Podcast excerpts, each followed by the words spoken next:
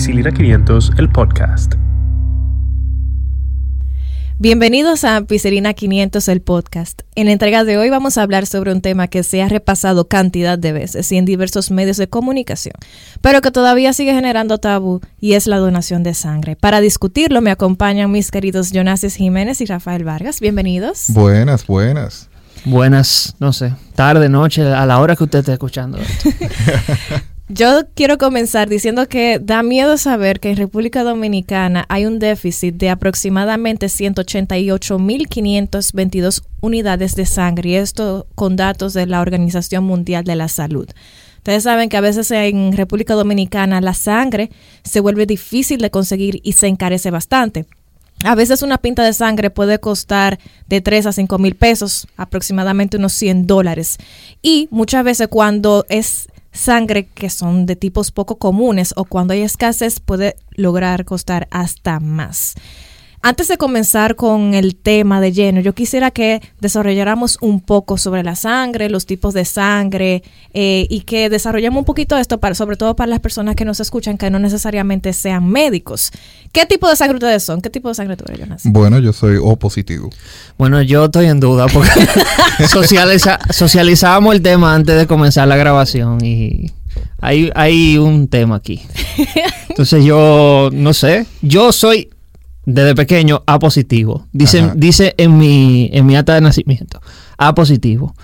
Pero cuando yo fui a la licencia, que Ajá. te hacen la tipificación, el tipo me dijo, no, eso es O positivo, porque, porque, porque él lo dijo. Pero yo le dije, no, yo soy A positivo de toda la vida. Yo tengo ese historial de A positivo. No puede ser que de un momento a otro él dijo no. No, cuando aprendiste a manejar, se te cambió Exacto. la... No, él dijo, no, espérate, yo voy, a, yo voy a cambiar la letra porque no me gusta la A, voy a ponerme O. Entonces, sí, eh, es un tema porque cuando yo fui a, a renovar la licencia, el tipo que me estaba haciendo el papeleo de renovar la licencia, yo le dije, oye, hay una equivocación ahí, yo no soy O, yo soy A. Y él dijo, ah, ok. Y te lo cambió. Y lo sí. cambió, y no- pero normal, o sea, como que él tiene la, la capacidad para hacer una cosa así. Si él te leyó así, te hizo un scan rápido. y ¿Qué dijo, tan, sí. ¿Qué tan peligroso es eso? Realmente es sumamente peligroso. Eh, llega, eh, es algo de, de alarmante el no saber su tipo de sangre, pero se supone y esperemos que en el momento de que tú necesitas aclarar eso, si no lo aclaras antes, te hagan tu tipificación de nuevo. Porque- Pero bien. Sí, pero bien, Sí. pero bien. ¿Y tú, Catherine, qué tipo de sangre? Yo soy? A positivo. Eh, ¿Y alguno de ustedes alguna vez ha donado sangre? Rafa, Jonas. Yo, No, yo nunca, no. yo nunca he donado sangre porque yo siempre he sido un poquito delgada y cada vez que intento donar o es mi peso o es mi hemoglobina. Entonces ya cuando fui por fin había tenido el peso y la hemoglobina, eh, tenía una gripe. Entonces... sí. Ah, bueno. Eso es más complicado la cuenta. A continuación damos los detalles de quienes pueden donar, pero yo he donado, sí, en varias ocasiones. Yo no. Tú no. Pero es porque la vagancia también. La Entonces, es como tú tirarte ahí en un cosa y te están sacando sangre, después tú te mareas. ¿Te da miedo? ¿Te Digo, da miedo las yo, yo estoy hablando de la ignorancia, pues yo nunca he ido. Y- De lo que me han contado. exacto, me han contado que tú te mareas, que tú. a- hay gente que se duerme. Sí. Ajá. Te dan un juguito muy rico. Entonces, a las 4 de la tarde, como que. No siempre, juguito. No, no, no siempre. Es bueno que tú te bebas un jugo o no. Bueno, de- depende del laboratorio. Hay algunos laboratorios que te piden que no, que, que no comas. co- hay unos que te piden que comas antes Ajá. de ir. Hay otros que te que prefieren que no Venga hayas después de las comido. 12.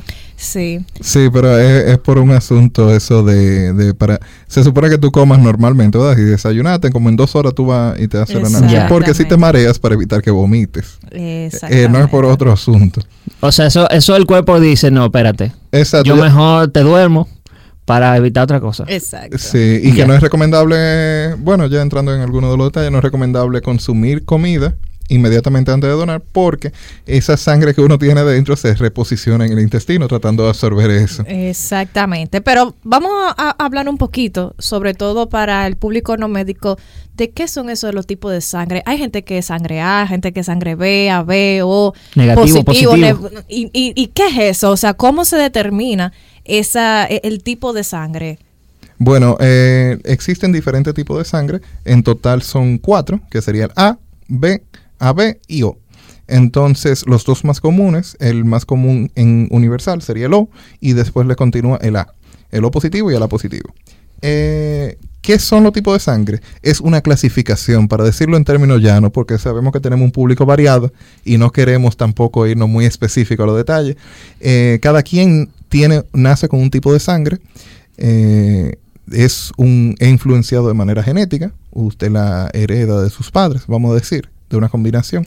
Y entonces eh, ya con el tipo de sangre que usted tiene, puede donarle a diferentes personas de acuerdo a los diferentes tipos, porque existen unos anticuerpos y unos antígenos dentro de cada categoría de, de sangre, que ya ahí sería muy... Eh, entraríamos en mucho detalle, pero no todas las sangres son compatibles. Exacto. Y para tener como una idea general, quizá alguien quiera es conocer un poquito más del tema. El antígeno es como digamos un marcador que tiene el glóbulo rojo, que es la célula de la sangre, una de las de los componentes los que es el que le formos de la dice, sangre. exacto, que es el que lo define. Por ejemplo, si tú tienes eh, un antígeno A, entonces tú eres tipo A. Exacto, si tú eres si tu sangre es tipo B, tú tienes el antígeno B. Si, es AB, entonces AB, pero si no tienes ningún antígeno, entonces ahí se define como O. Exacto, eso es simplemente para identificar el tipo de sangre. Para no decirle cero. No, exacto. Pero entonces eh, es importante, ya entrando un poquito más en detalle, que si tú tienes un antígeno A, tú vas a tener un anticuerpo contrario, porque es el anti, ¿verdad? El anti sería el contrario, el enemigo. El enemigo El vendría enemigo. siendo el B. Entonces, si tú eres tipo A, como tú dices, Rafa, que eres A, tú tendrías anti-B. Eh, ¿En qué es esto es relevante? Porque quizás algunos eh, escuchas se están perdiendo. Esto es relevante a la hora de donar de quienes pueden recibir. Porque el glóbulo rojo, dígase la célula de sangre, que tenga antígeno A, la puede recibir una persona con que sea tipo A. Pero sin embargo, el plasma eh, ya sería diferente. Exacto, y vamos a ver eso en unos minutitos cuando veamos qué se puede donar. Pero sí, siguiendo con lo, lo que decía Jonasi, si usted es, gru- es tipo A, usted va a tener un marcador específico llamado antígeno, que va a ser el A, y va a tener un anticuerpo, que va a ser el anti-B. Eh, si usted es tipo de sangre B, va a tener el antígeno B, por supuesto, y un anticuerpo que se va a llamar anti-A. Si es AB, va a tener el antígeno A y el antígeno B, o sea, va a tener los dos marcadores, pero no va a tener ningún anticuerpo. Y si usted es grupo O, no tiene ningún antígeno, no tiene ningún marcador, pero sí va a tener anticuerpo anti-A y anti-B. Y esto es sumamente relevante, como porque por lo que decía Jonasis y lo que mencionó Rafa al principio.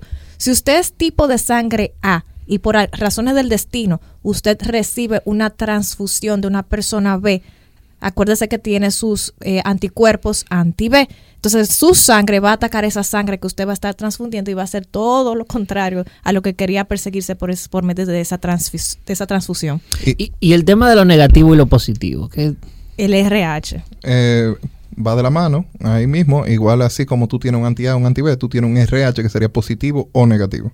Que también es ah, otro por eso marcador. dicen ah, RH positivo. Ya. Exacto, exacto. Un factor Reus, eh, eh, de donde viene Resus, sí, RH. que se descubrió a- a- hace mucho tiempo en un mono tipo Resus, por eso se llama RH. Ajá. Exactamente. Entonces, ¿qué ¿quiénes pueden recibir de quién? ¿Quiénes pueden donarle a quién? Porque eso como que siempre uno se hace un lío. ¿Qué, qué ustedes no pueden decir sobre eso? ¿Qué, Jonasis? Bueno, eh, si usted es grupo O, dígase tipo O, puede recibir sangre del O también, solamente. O sea que solamente de su tipo de sangre. Ese, pero entonces el grupo O tiene una característica muy interesante. que sería la de donante universal. Exactamente. Es, O sea que lo puede donarle a todo el mundo. eh, sí, Sí, y hay que tener obviamente... Pero no cuenta- recibe de todo el mundo. No. So- no, solamente, Solamente puede de- recibir de lo. Y tenemos que tener en cuenta, por supuesto, que el donante universal sería el O negativo, porque lo positivo solamente podría darle a todos los otros grupos, pero que sean positivos. exacto. Eh, es importante lo de positivo y negativo. Si tú eres positivo, tú puedes recibir de un negativo.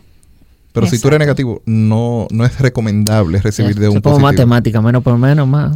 Por más, más. Desde peje. Pero mira, el O positivo es el tipo de sangre más común, como dije anteriormente, seguido muy de cerca del A positivo. El O negativo es el considerado, como dijo Catherine, el donante universal. Eh, y después el A negativo es considerado como el donante, es considerado como el, la plaqueta universal. Porque hay diferentes categorías, como la plaqueta universal.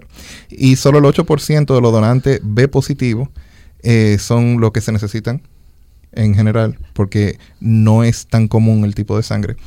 Entonces, eh, el tipo AB negativo es el tipo de sangre más menos común de la población entera. Yo me he enterado de eso, así como, Sí. como general, así. La gente dice, ah, tú eres AB negativo, te embromate.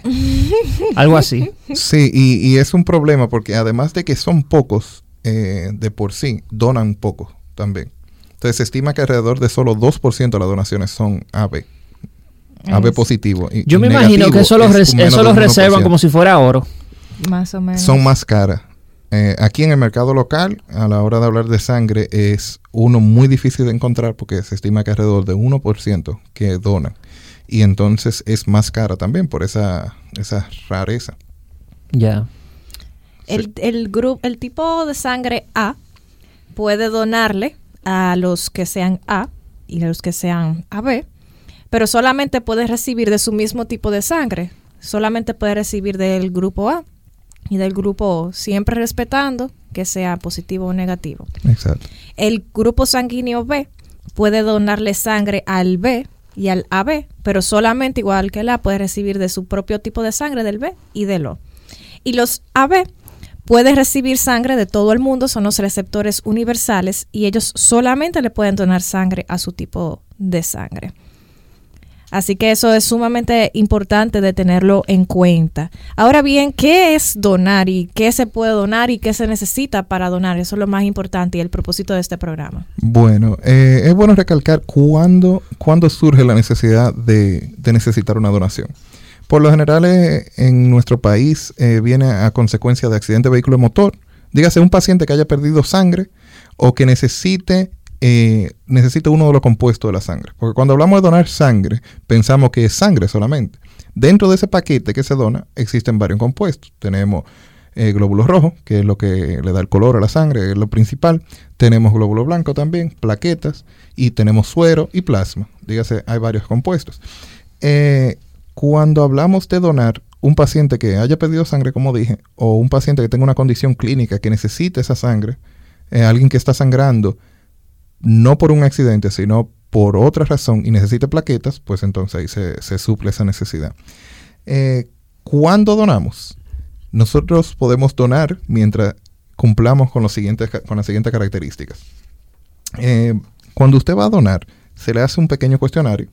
No sé si, bueno, Rafa no ha ido todavía, pero... no, no, no, yo no controlo. Pero para irle explicando entonces a Rafa, cuando usted va allá, allá primero le van a hacer unas cuantas preguntas. Lo primero que le piden es la cédula, para confirmar que sea usted la persona y su identidad. Y que sea mayor de edad. Entonces le hacen una pequeña, exacto, le hacen una pequeña entrevista médica con unas cuantas preguntitas so- eh, generalizadas, de las cuales eh, si está embarazada, eh, en caso de que fuera en una mi mujer. caso, yo... En tu caso yo creo que ¿Qué no. te digo? Yo creo que no. yo- no, no tenemos ese problema, pero sí cumple con, la- con las características generalizadas que son las siguientes. Y es, eh, goza de un buen estado de salud física, Sí. tiene entre 18 y 65 años, Sí, yo creo que sí. Yo Ah. estoy por ahí. peso mínimo de 110 libras, Un poquito más. un poquito más, un ayuno de dos horas para donar sangre y cuatro horas para donar plaquetas. Ahora se puede, sí. Sí, sí. Hay hambre. Entonces, no haber padecido de hepatitis tipo B o C, VIH, SIDA, sífilis, entre otras. Y, y de hecho, ahí eh, fuera y también aquí en República Dominicana, si usted está en riesgo de contraer VIH, SIDA o hepatitis C, le piden que por lo menos dure un año. ¿Y cuáles son esos riesgos? Si, por ejemplo, usted es un trabajador sexual, pero no lo está ejerciendo de hace unos, unos días, semanas, meses. Si usted utiliza drogas o se inyecta esteroides por vía intravenosa que no están prescritos por su médico. Si usted eh, ha tenido contacto sexual de riesgo con alguna persona eh, que no sea su pareja habitual, si también ha tenido alguna exposición accidental a fluidos corporales, eh, en esos casos se le pide a la persona que regrese en un año previa eh, evaluación por analíticas para entonces verificar que es el riesgo de tener hepatitis o tener VIH entonces haya pasado y, es, y sea nulo. Sí, eh, como mencionaba, el VIH, sífilis, otras enfermedades de transmisión sexual y también el virus eh, BTLL, BTLV. ¿Y qué hace ese? Bueno, el virus, el HTLV, Eh, es, el, es un virus que causa, o bueno, que se ha visto implicado en un tipo de linfoma, en el linfoma de células T que es un tipo de cáncer. Entonces, si usted ha padecido eso, se le recomienda, bueno, ya eso eh, lo, lo pone en la lista de Negra. que no puede donar. No puede donar. Igual que las personas que han tenido leucemia, ya lamentablemente esas personas no pueden donar. Eh, otra de las cosas que se debe de evit- eh, que se busca que el paciente no tenga es una infección activa. Dígase con para- parásitos pueden ser. Y también gripe, un resfriado, cualquier infección y que, por- que haya causado fiebre, por ejemplo, también en los últimos siete días. Exacto, se debe de evitar. Eh, un, también se debe de no haber recibido o- trasplante de órganos en el pasado, preferiblemente, eh, porque en este caso pudo haber sido contagiado con alguna otra enfermedad en el trasplante. Específicamente, no haber recibido una transfusión de sangre en un periodo desde el 1980 De 1980 a al 900 al 96 1996. por la posible transmisión de hepatitis C. Y lo que sucedía en ese tiempo era que de rutina no se hacía screening, no se tomaban muestras para evaluar la presencia de hepatitis C. Entonces, ¿qué pasa?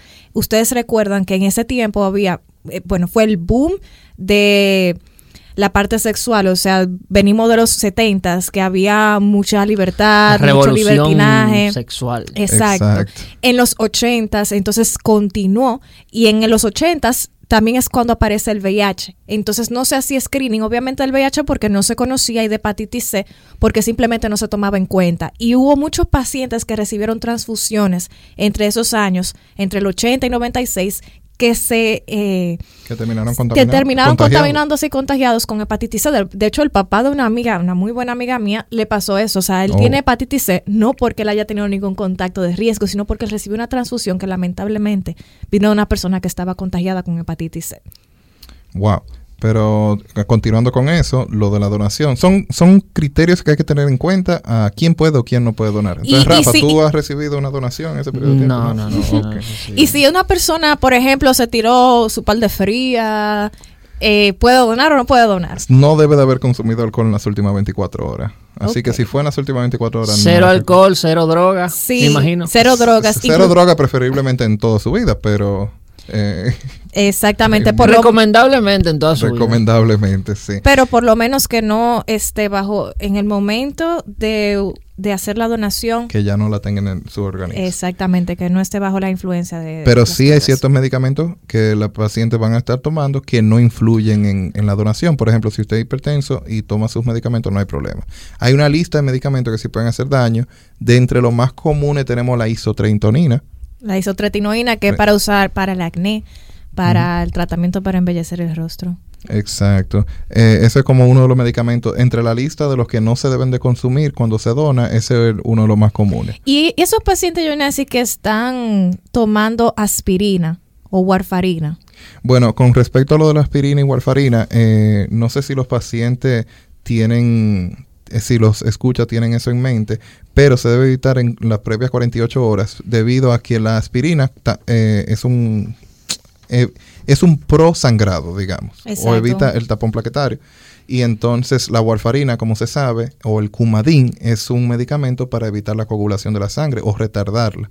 Entonces a la hora de puncharte, tú no quieres que te punche con un catéter de donación que va a sangrar. Exacto. Entonces, si usted está tomando un medicamento que lo que hace es retardar la, la coagulación, eh, significa que usted va a ser más propenso a sangrar. O sea que cuando usted lo, lo pinchen y le saquen su, su pinta, cuando intentemos entonces retirar esa aguja para y, y- y manejar ese sangrado va a ser un poquito más difícil. Entonces, para evitar hemorragias y que el paciente se desmaye, pierda Y- más sangre de lo que necesitamos, entonces se prefiere que 48 horas antes entonces no tomen. Y eso es solo tomando en consideración el donante. También hay que pensar en quién recibe la sangre.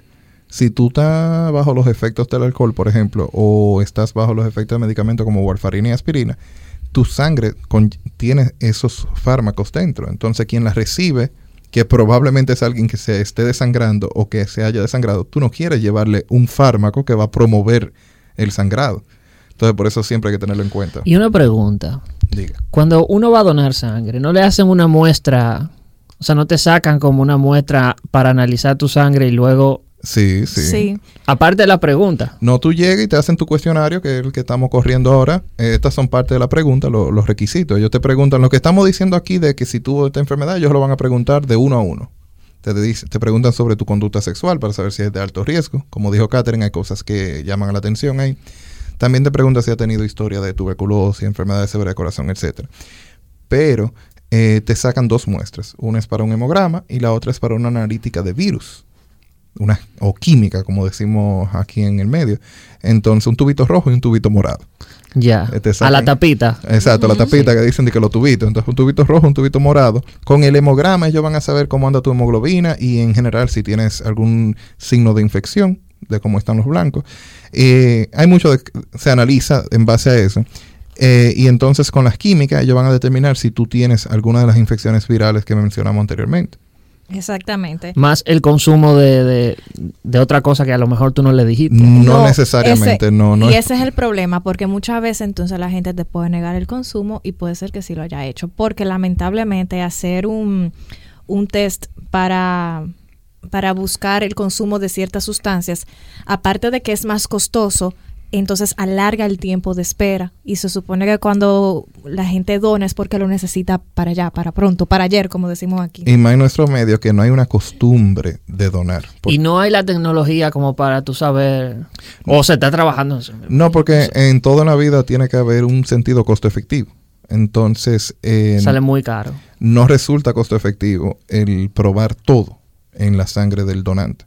Porque entonces eh, van a pasar varias cosas. Es un poco controversial, pero vamos a terminar descartando más gente de la necesaria. Y hay ciertas sustancias que aunque la persona las consuma, no se han visto que tengan ninguna implicación a nivel de la donación. Ya es un tema aparte de otro podcast completamente diferente. Sí. Eh, y también eh, para destacar que lamentablemente, como dice Jonasi, nosotros que vivimos en un país de recursos limitados, muchas veces al laboratorio no le resulta costo-beneficio hacerte un antidoping ahí mismo, porque se hace. En Dominicana se hace y también hay eh, mm, pruebas sanguíneas para detectar cuánto alcohol uno tiene en la sangre, la alcoholemia.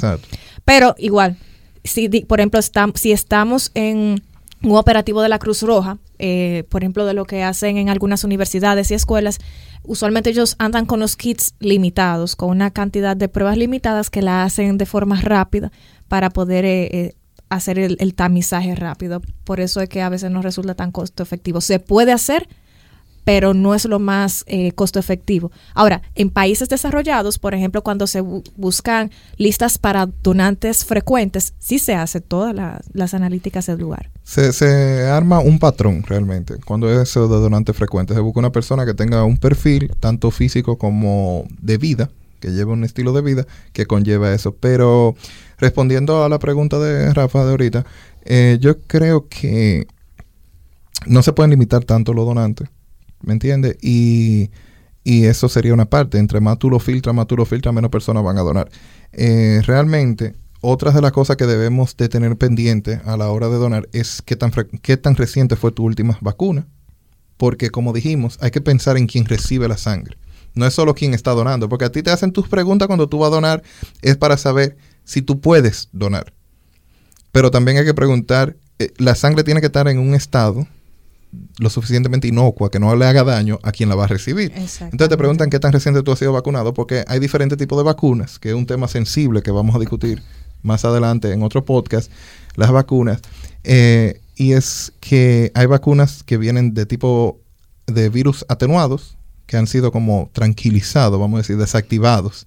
Y hay otras que son de virus vivos, vivos, pero más tranquilos. Entonces eso te crea la inmunidad. Pero entonces, ¿qué tan, qué tan reciente tú puedes donar después de haberte vacunado? Eh, algunas vacunas son dos semanas. Después de dos semanas ya tú puedes donar. Y si son para la vacuna de rubela, varicela, zóster, tienes que esperar hasta cuatro semanas. Exacto. Y una pregunta. Diga. Si yo tengo un paciente, o bueno, ten- conozco a alguien que sea diabético, diabetes tipo 1, tipo 2, esa persona podría donar sangre. Eh, sí, no hay contraindicación siempre y cuando el paciente goce de un buen estado de salud. Porque Y- esa fue la primera cualidad que mencioné. Claro, por Debe, supuesto. el paciente debe gozar un buen estado de salud.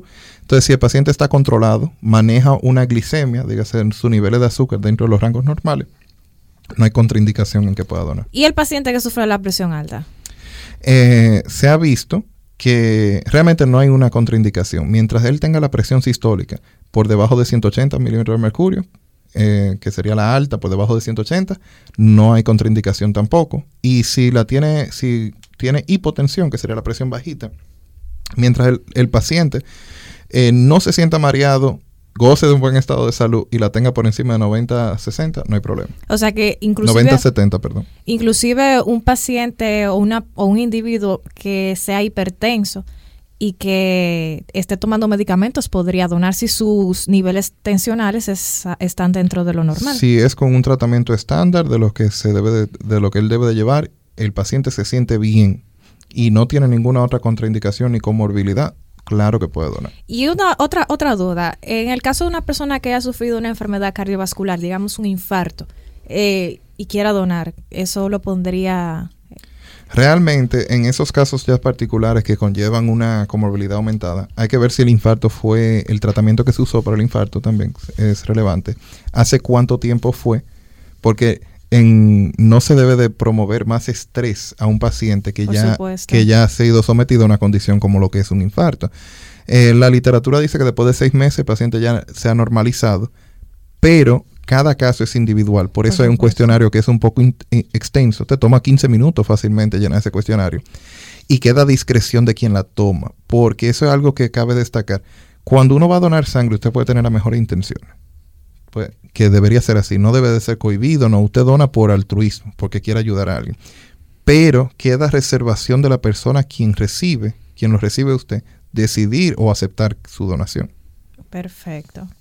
Y algo que me parece súper interesante es eh, pacientes con cáncer, ¿pueden donar o no pueden donar? En este caso de los pacientes con cáncer, eh, se vuelve un poquito eh, tumultuoso porque no todos los cánceres son iguales, no todos los pacientes son iguales. Entonces, eh, si es un cáncer de sangre, como dijimos anteriormente, lamentablemente no. O sea, Eh, si, si una persona en, en su niñez sufrió de leucemia, lamentablemente ya no, no puede donar. No, no aplica.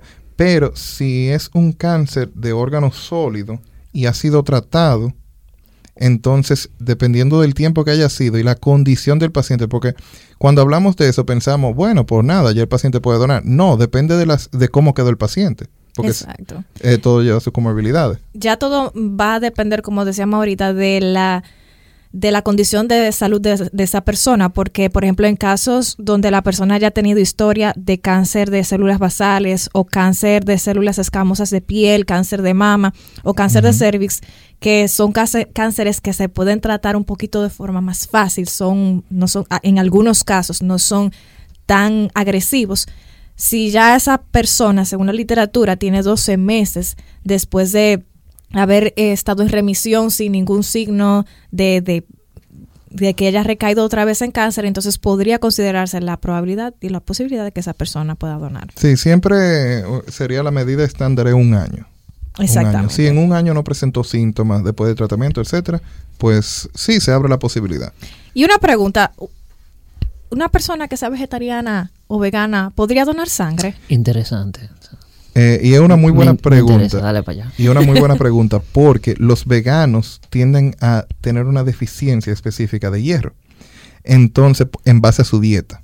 En base a su dieta. Porque muchas de, lo- de las carnes rojas que consumimos nos atribuyen a la parte de hierro de nuestra, de nuestra dieta. Entonces, eh, en el caso de los veganos, sí. Cualquier adulto saludable que cumpla con los requisitos, que no tenga infecciones virales, como dijimos anteriormente, que no esté embarazada, que no haya consumido alcohol, puede donar. No hay una contraindicación absoluta. Exacto. El asunto es, a usted le van a hacer su- sus analíticas. Si usted tiene deficiencia de hierro, entonces va a salir con el hemograma bajito, el hematócrito disminuido. Eh, no va a poder donar, no es porque sea vegana o vegano, es porque tiene una deficiencia nutricional. Entonces, lo importante es suplementarse esa deficiencia si le interesa donar o por su bien, porque también estamos hablando de analíticas normales, valores normales, suplementarse y entonces ya ahí puede donar igual, no hay problema. Exacto. El, el asuntito con los veganos sería que le tomaría quizás un poquito más que a un individuo que no sea vegano recuperarse de esa deficiencia temporal de hierro que va a tener producto de, de la donación de sangre. Pero igual podrían, podrían donar siempre y cuando, como recalca Jonasis, tengan un buen estado de salud y no tengan anemia, porque la mayoría de, de las personas que son veganas al no, o vegetarianas, en dependencia de qué tipo sigan, deciden suplementarse con, con hierro, aparte que no se consigue en eh, de forma eh, vegetal. Orgánica, sí. De la- bueno, de manera de De- man- co- en- de nutricional en la dieta. Exacto. Y una pregunta, si, si alguien dona sangre se, se como que engorda, porque la hay mu- mujeres que no quieren donar sangre porque dice que donar sangre engorda. Hay gente que dice eso. Sí, hay gente que dice eso. Eso es parte de los mitos de la donación de sangre. Eh, realmente no hay, no hay evide- evidencia científica que compruebe que donar sangre te, se relacione con engordar. Hay personas que, dependiendo, ya esos donantes frecuentes, donadores frecuentes, como mencionó Catherine en el pasado, sí pueden llegar a un punto de una complicación de donar en exceso, en el cual ellos sí tengan síntomas que van a estar más sobrecargados, van a producir más hemoglobina de lo normal y más glóbulos rojos. Pero ya esas son complicaciones de larga data. No es algo agudo. Usted dona una pinta de sangre una vez al año, eso no le va a hacer que usted engorde. Si usted sale de la donación y se va a hartar después porque Ya donó sangre y porque quiere reponerse, pasa esa semana Tengo repitiendo. dos semanas que doné y- y todavía yo me siento yo débil. doné, yo tengo que comer porque yo doné, yo tengo que comer porque yo doné. Bueno, usted está usando esa muletilla de que usted donó para comer lo que usted quería comer. Be- beba jugo de remolacha. No. Y, y- y sopa de pecho de paloma. Wow. Eh, pero hablando de eso, es Lo bueno, voy a intentar yo. es bueno hablar de qué tan frecuente uno puede donar. Ay, sí. Entonces, eh, se puede donar, si hay dos tipos de donaciones. Empecemos por ahí. Hay dos tipos de donaciones. Usted puede donar un paquete globular completo, que sería sangre total, que diga, eh, y la sangre total es lo más frecuente. Es lo que uno va cuando hay jornada, como va a ir Rafa en la próxima jornada, y vaya a donar un sangre total. Eso es una pinta que equivale como a 500 mililitros. Entonces, eso toma alrededor de 15 minutos. 500 eh, mililitros es medio litro. Exacto, medio litro. Ok. Medio litro de sangre. Tampoco es Sí, muchísimo. Yo me estoy imaginando medio litro de, De Coca-Cola. Country Club. Ahí va usted. Deja ver, medio litro. Ok, ya. Ajá, medio litro. Entonces, es solo eso la bolsita. Cuando usted va, ya le hicieron su cuestionario, ¿verdad? Porque empezamos por ahí. Le hicieron su cuestionario y ya le hicieron su hemograma y, sus, y la química sale en alrededor de 2 a 4 horas. Entonces usted fue, le dijeron, ok, puede donar. Eh, ahora usted se acuesta en un sillón que es bastante cómodo, que por lo general es motorizado, es como una C, y usted se acuesta allá Mm. con los pies con los pies al mismo nivel del pecho. Y va una persona con un catete bastante grueso. Si usted cree que le duele, que, que el de sacarle sangre es grande, este es más grueso. Ay, pero no asusta a la gente así. No, no, no, no, no, no es asustándolo, porque el dolor es momentáneo. Que conste. Lo que usted está haciendo en ese momento, eh, comparado con el beneficio que tiene, ese dolorcito es un punchón. Y además, a uno le pican los mosquitos a cada rato. Es un punchoncito más. Eh, entonces va con el catéter y le ponen a sacar la sangre, que por gravedad, ahí mismo ella misma sale y la ponen en un dispositivo que se la va moviendo para evitar que se coagule, etcétera. Eso es súper importante lo que tú dijiste, que es por gravedad. Porque cuando te están sacando sangre, cuando te están haciendo el hemograma, obviamente hay una succión. Sí. Hay, hay un Y- vacío. Exacto, hay un efecto de vacío y eso se siente, uno siente como que algo le está saliendo. Sí. Pero ya cuando es por gravedad se siente diferente, o sea, prácticamente no se debe sentir, me imagino. No, después que ya uno tiene. Realmente, cada quien tiene una tolerancia diferente a lo que es dolor y, y cosas. Pero yo, en lo personal, hablando de mi caso, en- el mol- uno siente el punchón, porque tampoco. Pero no es que me moleste. Eh, es algo que yo no quisiera hacerme todos los días, lógicamente, ni a cada rato. Pero uno siente el punchón y después uno está tranquilo, le dan una bolita eh, como de espuma para que uno la vaya apretando, para seguir bombeando la sangre. Y eso se llena solo en 15 minutos. Te puede llevar sus audífonos, se pone a hablar por WhatsApp, como usted, lo que usted prefiere, está tranquilo ahí. Entonces, te, te, te toman tu pinta de sangre. ¿Y cuánto tiempo puede durar después que te toman tu pinta, Rafa? Eh, se recomienda ¿Cuánto tiempo? se recomienda que no dure, mm, que no, no dones de nuevo en menos de 56 días o 8 semanas, dígase Ocho dos semanas. meses, Exacto. dos meses, ese es el mínimo, para reponer los glóbulos rojos que tú donaste dentro de esa sangre. Pero ¿qué sucede? Para tú producir glóbulos rojos necesitas hierro, que fue algo que mencionamos ahorita con lo de la dieta. Entonces, el periodo de tiempo que tú necesitas para reponer el hierro puede ser diferente al periodo de tiempo que tú necesitas para reponer solo los glóbulos. Por eso se le recomienda a la gente que no done más de tres veces al año. Exacto. Dígase, aunque tú puedes donar cada dos meses, que equivaldría a, eh, a seis veces, pero que por lo menos no done, que done máximo tres veces al año. Ya. Y eso no va a tener ninguna consecuencia que haya aparecido hasta ahora. Ese es un tipo de donación. El otro sería, eh, el otro sería la féresis. ¿Qué es la féresis? Es un término muy científico ese. Eso es lo que significa que yo voy a sacar... Ahí la NASA, ¿eh? Yo no, yo me, como en los reyes de todo Egipto, los, los faraones Féresis. Lo encontraron ahí al lado de Tutankamón. Dije, te vamos a hacer una féresis, Sí. Rafael. La Bueno. momia regresa Wow. a Féresis. Pero, pero la féresis lo que significa es yo voy a sacar lo que yo necesito. Ok. Ajá. ¿Qué yo necesito? Yo necesito glóbulos rojos, pues solo te saco glóbulos rojos. Necesito plaquetas, solo te saco plaquetas. O granulocitos en el otro caso. Pero, entonces, ¿qué sucede con esto? Esto no es que yo te saco todo y después yo lo separo, porque también se hace eso, sino que te conecto a una máquina y la misma máquina va a seleccionar lo que yo necesito. Mm, Es muy interesante, la ciencia va avanzando en todo Yo he visto ese procedimiento y es como que te conectan por un lado y por el otro. Ajá, en algunos casos sí. Y es como cíclico. Exacto, entonces la- tu sangre pasa por la máquina, ella saca lo que necesita y vuelve y te lo introduce. Lo que queda de lo que ella sacó. Ya. Entonces, eso es lo que se usa para sacar plaquetas. Eh, es dif- eh, cabe destacar que yo puedo donar, o tú, o cualquier persona saludable puede donar glóbulos rojos cada 16 semanas, vía aféresis. ¿Y plaqueta? Porque, pero perdón, eh, la plaqueta cada 24, 24 veces al año. Dígase dos veces al mes tú Eso puedes es donar mucho. plaqueta. Bueno. Pero ¿por qué glóbulos rojos cada 16 semanas? Sin embargo, sangre total tú puedes donar cada, cada 8 semanas. Porque hay que esperar tanto. Y la respuesta a esto es que cuando se saca por aféresis, tú solo estás sacando glóbulos rojos. Exacto. Por ende, lo que tú estás sacando es mayor cantidad. Cuando tú sacas sangre total, tú estás sacando todo junto incluyendo plasma, etcétera. Entonces, por eso el tiempo de reposición es más grande. Y es bueno que la gente lo sepa, que aunque se pueda donar cada dos meses, por eso que recomiendan solo dos a tres veces al año. Pero vemos personas, o hay personas, porque que no donan nunca. Entonces, eso es como si, si yo fuera a promover algo de este podcast del, del día de hoy, es que por favor nos animemos a descubrir si por lo menos podemos donar.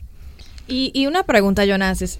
Eh, algo que siempre se ha eh, dicho y que siempre causa un poco de controversia cuando se habla de la donación son los tatuajes, los piercings y en el caso de quizás alguien que nos escuche de fuera, los henna, los tatuajes, los tatuajes de henna. ¿Qué de cierto hay? Que supuestamente la gente dice que si usted tiene un tatuaje, un piercing o un henna, no puede donar. Mira qué sucede. Usted puede donar teniendo tatuajes, teniendo piercing. ¿Qué, qué, qué? Si cumple con todos los requisitos que mencionamos anteriormente. Si te tiene buena salud. Exacto. Si Exacto. usted es salud, eh, si tiene 110 libras, eh, si no ha tenido fiebre y no ha consumido alcohol en las últimas 24 horas, etcétera. Ahora, ¿qué sucede? Exacto. Pero- Hay un pero, hay un pero. Lo que sucede con los tatuajes es que cuando una persona eh, se somete a un tatuaje, existe el riesgo de que pueda ser contaminado con hepatitis. Exacto. En, En- el sitio donde te pusieron el tatuaje. en el sitio, eh, por la técnica de tatuaje, porque es un asunto que con una aguja que se está introduciendo tinta constantemente dentro de la piel. Entonces, esa Pero no tiene nada que ver con la tinta. la tinta puede estar contaminada en algún momento también. Porque eh, eh, es de ahí donde viene el asunto de por qué tengo que esperar un año. Eh, se supone que todos los tatuajes se hagan con tinta y agujas desechables. Dígase de uso único. Exacto. no se debe tatuar a dos personas con la misma con la misma reservorio de tinta. Yo no sé si tú lo has visto, todo el mundo lo ha visto en algún video. sí, algo. sí. Lo cogen como en un vasito, una Sí, tapita sí, sí. y entra en la aguja y te la clavan. Entonces, esa aguja cuando te contacta la piel tuya, vuelven y la introducen en la tinta.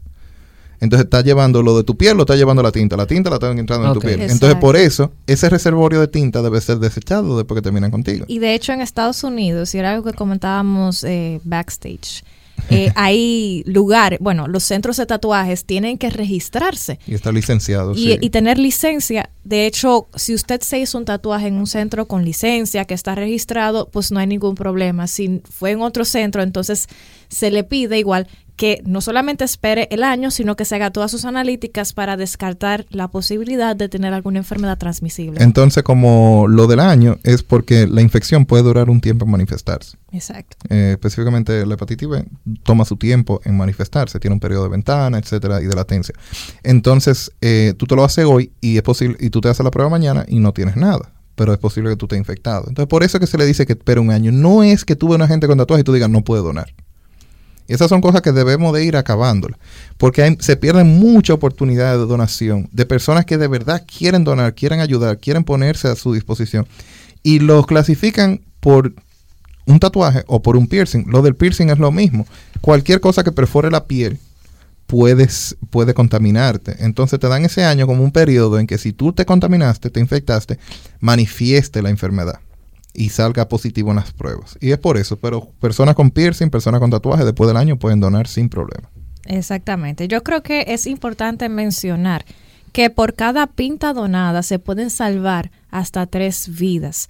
Y en accidentes de vehículo de motor que son bien aparatosos, se podría necesitar, si hay mucho daño, 50 o más unidades de sangre. Cuando hablamos de traumas, se podrían necesitar hasta 50 unidades. Y en el caso de víctimas que han sido que han, que han tenido quemaduras que son muy frecuentes, sobre todo en periodos de vacaciones, eh, se podría necesitar hasta, hasta 20 unidades.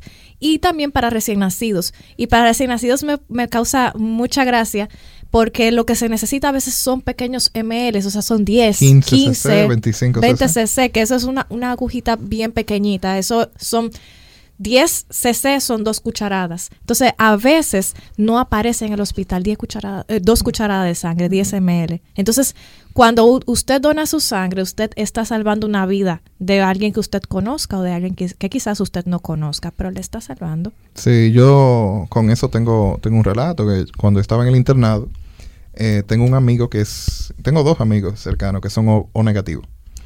Y, y en un servicio yo estaba en, en Perinato. En, en- nosotros le decíamos eh, Cabral Hilton a la parte de, de perinatología. Pero era... Perinatología es el área, bueno, donde colocamos los bebés de- después que nacen. Recién nacido. recién Exacto, nacido. después que nacen y, y usualmente los colocamos ahí para observarlos por unas horas y luego si están saludables se lo damos a su mamá y si no están saludables entonces se lleva al área de internamiento. De, de, UC, de UCP. Ucineo. Ucineo, exacto, de neonatología. Entonces, ahí en el servicio había unos cuantos pacientitos que necesitaban sangre, pero había uno que estaba bien complicado y, ne- y no había sangre. En el hospital regional no había sangre. Y no había los recursos tampoco para comprarla, porque las personas que estaban ahí no podían darse ese, no tenían ese beneficio. Y le digo yo al compañero mío, le comento la situación, dice, no, yo dono, está bien, no hay problema. Él donó una pinta de sangre, eh, le dieron su servicio, lógicamente, cuando decimos le damos su servicio, es que ya después que él dona, eh, se pueden ir para su casa, para su exacto. casa. Oh, Y sí, qué bien. Ventajas porque- de la donación. tú sabes, medio mareado y cosas, porque es uno de los efectos, te puedes marear. Pero no, eh, le dieron su servicio y con esa pinta de sangre de él, que son 500 cc, como dije antes, se trataron alrededor de 8 pacientes de los que estaban ahí. Y esa es la importancia que hablábamos al principio, porque O negativo es el donante universal. Eh, Todos los tipos de sangre pueden Recibir. recibir de O negativo. Entonces, lo que ese muchacho hizo, salvó ocho bebés. Ocho bebés que... Lo- los ayudó, los ayudó. Exacto, los ayudó. Eh, ocho bebés que quizás en el futuro pueden ser nuestro presidente, ojalá que sean buenos presidentes. Pueden ser, pueden ser artistas, pueden ser eh, atletas, personas que sean de bien, pueden ser atracadores también, pero... Bueno, es mejor no pensar, es mejor no, pensar en eso. Fuera de relajo, pero a- ayuda a personas que probablemente ni sepan que usted lo ayudó, pero puede hacer que su vida sea un poquito mejor, salvarles la vida. No, son esas cosas que uno eh, no la puede hacer pensando en que uno va a recibir una recompensa, ni, ni está directamente proporcional a lo que usted está dando. Pero el hecho de usted pensar que algo que usted tiene dentro, que lo va a reponer en ocho semanas completamente, ¿eh? sin hacer nada extra. Tú donas una pinta de sangre, tú no tienes que salir de aquí de que a reponer esa pinta de sangre. Tú sigues tu vida normal y puedes salvarle la vida a ocho pacientitos. Puedes salvar la vida a una madre de tres niños, vamos a poner, que llegó en un accidente de vehículo de motor. Puedes salvar la vida a un paciente que tenga cáncer, que necesite una pinta de sangre. Entonces, es algo que es bastante altruista, sí, hay que reconocerlo. Pero, ¿por qué no hacerlo? Como que a la hora de preguntarnos, ¿Para qué donar? Eh, ¿Por qué no? ¿Por qué no donar? ¿Por qué no donamos? Así es. Y me y yo quisiera cerrar este este tema de hoy eh, apelando un poquito a, a sus conciencias. Eh, muchas veces nosotros no lo hacemos porque no nos interesa, porque en algunos casos es costoso, toma tiempo, me voy a marear, pienso que me va a doler. Pero hoy por ti, mañana por mí. O sea, lamentablemente son tantas las situaciones en las que uno ve envuelto a sus amigos, a sus familiares, en las que hay que recurrir a una donación de emergencia porque simplemente no habían pintas de sangre disponibles. ¿Qué tal si todos pusiéramos como nuestro granito de arena e intentáramos donar de forma que no tuviéramos nunca que recurrir a esa a, gastar un dinero extra que quizás no tenemos o que quizás otra persona no tiene para tratar de asegurar la- el bienestar y la, y la calidad de vida de una en- persona? y que es y que siempre es en un momento difícil porque el Exacto. que necesita sangre no es porque salió a pasear cuando tú necesitas una pinta de sangre ya hay otras complicaciones ya hay una persona en una emergencia en una clínica un familiar hay desesperación tú estás dispuesto a hacer lo que sea y aquí hay muchos negocios que se aprovechan de eso porque es una oportunidad de negocio entonces eh, yo creo que hablo por todo cuando digo todos hemos entrado a Instagram o a WhatsApp o a Facebook y hemos visto un post se necesita sangre urgente Sí. De cualquier tipo. en un país desarrollado, eso no debería suceder. En un país con una cultura de donar, no sucedería, porque la sangre estuviera ya disponible. Aquí la vida depende, como médicos que somos, Catherine y yo, Rafa, eh, eh, no, yo soy el equilibrio de del este- barrio de Doña Fefa. No, Rafa es el equilibrio de este grupo, porque a veces nos ponemos a hablar en términos y Rafa vuelve y yo digo, ven pregunta. acá, ¿y qué? Exacto, pero como médico que uno ha vivido en, en este medio, uno se da cuenta que hay vidas que se pierden porque no hay cultura de donar. Exacto. Simplemente porque no se dona y porque se ha hecho un negocio alterno, que es el de vender la sangre.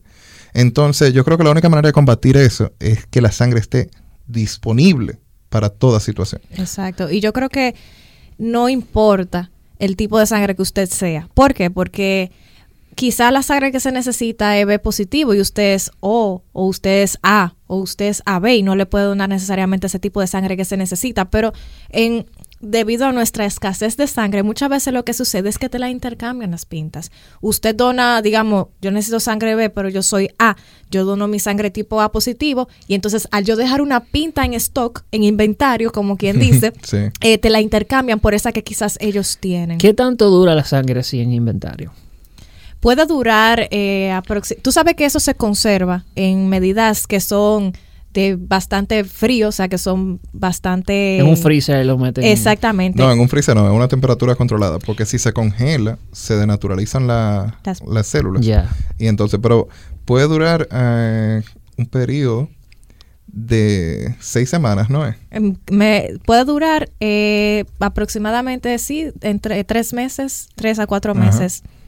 Eh, lo ideal es, por ejemplo, a la hora de recuperación, hay centros aquí en Santiago que exigen que la sangre sea fresca. Porque con ellos ellos aseguran que sus cirugías van a tener mejor resultado. Corrijo, la sangre se puede almacenar por 42 días. Así que ya, ya ustedes saben. Seis semanas. Exactamente. Ajá. La- estábamos cerca. estábamos cerca, estábamos bueno, cerca. no tanto, pero Pero eh, eso es, eh, entre más fresca la sangre, más eh, probabilidades de un mejor resultado. Eso sí. Pero es como te digo, si en tu casa son cinco personas y, ca- y, y los cinco donan, van uno un mes, el otro el otro mes, el otro el otro mes donando. Y no es nada del otro mundo. Es algo sencillo que van a tener un buen aporte.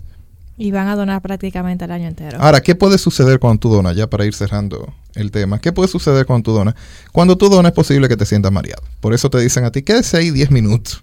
Le dicen a uno en el banquito Sí, cómodo. Me han contado eso. Ajá. En mi experiencia no me he sentido mareado todavía. Pero eh, me, me quedo ahí los 15 minutos porque tampoco me quiero dar un pecozón en la cabeza. Eh, y te ofrecen un juguito siempre. Algo, algo con mucha azúcar. Eh, un juguito de manzana, un juguito de naranja. Algo ahí para reponerte y sentirte mejor. Eso Ah, va pero, incluido. pero mira, Eso va incluido Va para que tú veas los beneficios, Rafa. Claro. un Algo- juguito de manzana. De De- manzana. dependiendo del centro y también te dan una galletita. Una galletita. Sí. Pero mira, yo Pe- por la galletita y el juguito, mira. Pero, Lo me ha- pero mira, me ha pasado. No te, no te recomiendo que vayas solo por eso, porque me ha pasado. En mi experiencia más reciente, que fue la semana pasada, eh, no había jugo. No, no había jugo. Y, y la galletita que, que encontraron era una galletita de soda. Y yo como que, bueno, eh, ¿para qué me sirve esto? Pero, pero no lo hagan solo por la galletita y el jugo. Aunque cae bien, tú. Yo pregunto, o sea, yo, yo llego y pregunto, ahí, ¿Hay galletita? No. Sí hay, entonces. pun- púncheme, allá.